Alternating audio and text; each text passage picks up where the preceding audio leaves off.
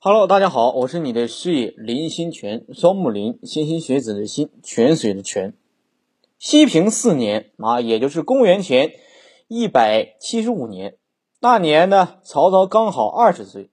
就在这一年呢，曹操呢举孝廉啊，被任命为洛阳北部的都尉啊，按现在职位来讲的话，那就是公安局局长啊。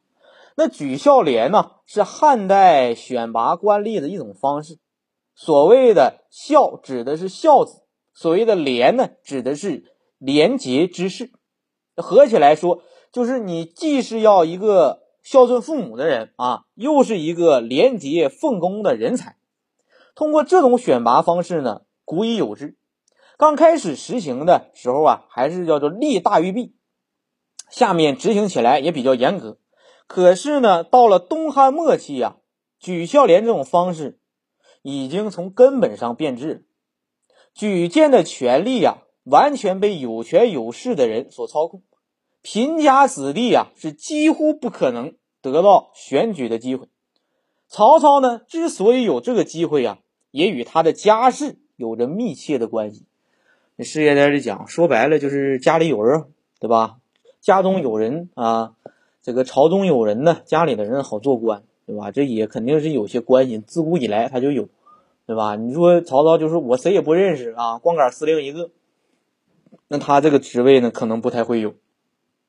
那曹家呢，是经过了曹腾和曹腾这个曹嵩啊两代人啊，你想想两代人，我就打吧，一个人你活一百岁算，那个时候还没有那么长寿，你二百年的努力，对吧？两代人的苦心经营啊。当时已经成为了炙手可热的大家族啊！你咱们讲了，那个时候有学生啊，然后有仕途啊，啊有门生啊，亲戚呀，对吧？等等啊，这家族的这个枝感呢，非常的茂密。那么关系网啊，遍布朝中。那也就说白，你看我走政治，我家里就好好走政治，我就不研究去经商的事儿。所以呢，师爷在这里边也提一点，就是无论你做什么，人一定要专一，一条道跑到黑，不能老换赛道啊。切记不要老换赛道。在你二二十岁之前呢，你可能觉得，哎，我东干干西干，这是经验。但是，人到了三十岁左右的时间啊，在这个点，也就此生，切记轻易不要换赛道。如果换赛道呢，可能承担的后果你承担不了。如果能承担了，你也可以去尝试。但是，事业建议就是你一个事儿干好了，比这个很多事儿都强啊，因为你样样通啊，其实也就是样样都松，没有一样精。那么曹操啊，被举为孝廉之后啊，当时的京兆尹啊，司马懿的父亲司马防啊，推荐曹操做了洛阳的北部北部尉啊。曹操跟司马防讨价还价，想做洛阳令啊。什么叫北部洛阳嘛？就是公安局局长。现在讲啊，我主要是防范来神来人了啊，北部尉嘛，北部就这一片我管啊。那么我想做到洛阳令，但是司马防没有答应。啊，令着指就现在的市长啊，现在的市长，这个时候整个洛阳市由我来管辖啊。但是若干年之后，曹操进爵为魏王，遂差人到司马房来啊，就是曹操这个时候已经当魏王了。那个时候找人来说，哎，你叫老司马、老房过来一下，问道，他说我当年想做洛阳令，而你执意要我做洛阳的啊局长。啊，如何？那我们讲到司马呀，司马房呢，他就这么想。他说：“你看啊，你别看你职位不高啊，对吧？但是你那个时候，他你有实权呢，这是一个。其二呢，司马房不卑不亢讲了一句，说：大王啊，你那个时候正适合做魏啊。说白，你那个时候正适合做这个局长，你做别的还不一定合适。那么魏啊。”在古代呢，一般人是指武官啊，太尉掌兵，那宫廷掌刑，就宫尉啊，宫尉是宫廷里边掌着刑罚。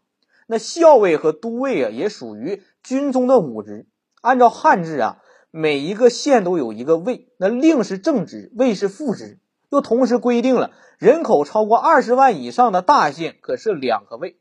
那洛阳呢，当时是东汉王朝的都城啊，人口众多，因此呢。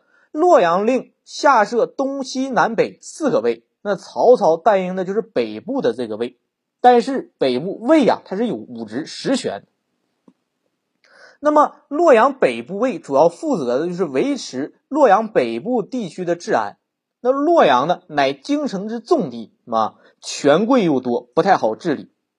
那曹操上任之时啊，便雷厉风行，命人造了五色棒啊，五个啊，五色棒就是一个棒子五种颜色吧，数十根，悬于衙署两侧。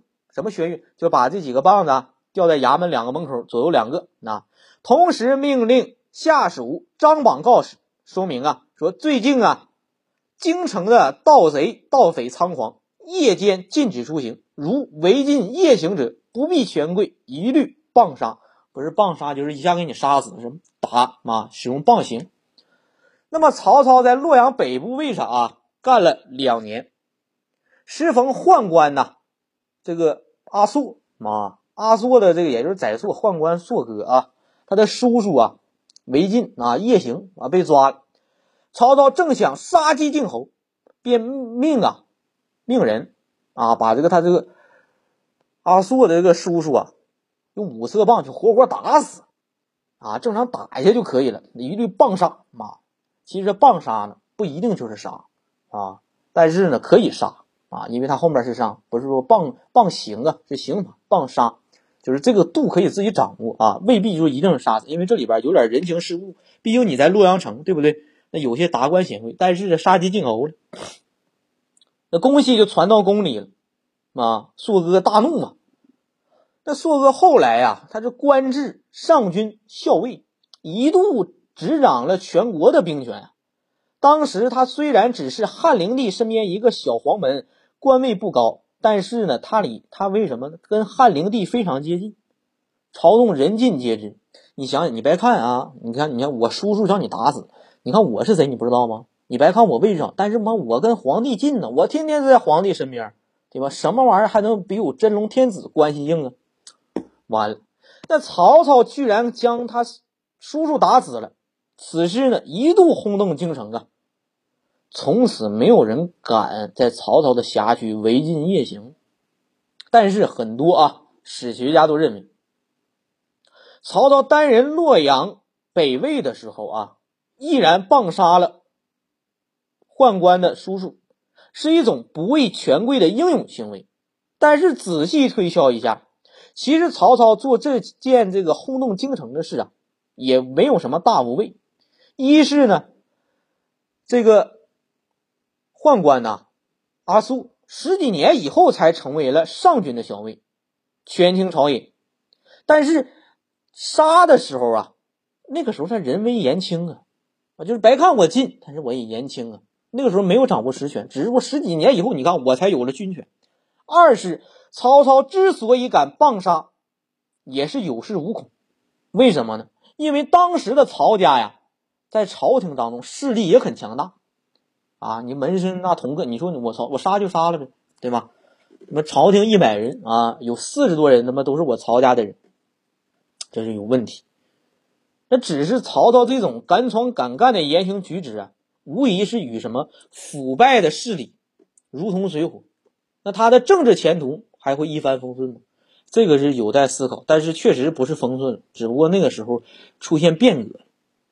好，我是新权啊，可以。在主页搜索林新全，查看新权老师个人简介。加油，我们都是红尘当中追梦人。这一章曹操啊分享到这里，谢谢大家聆听。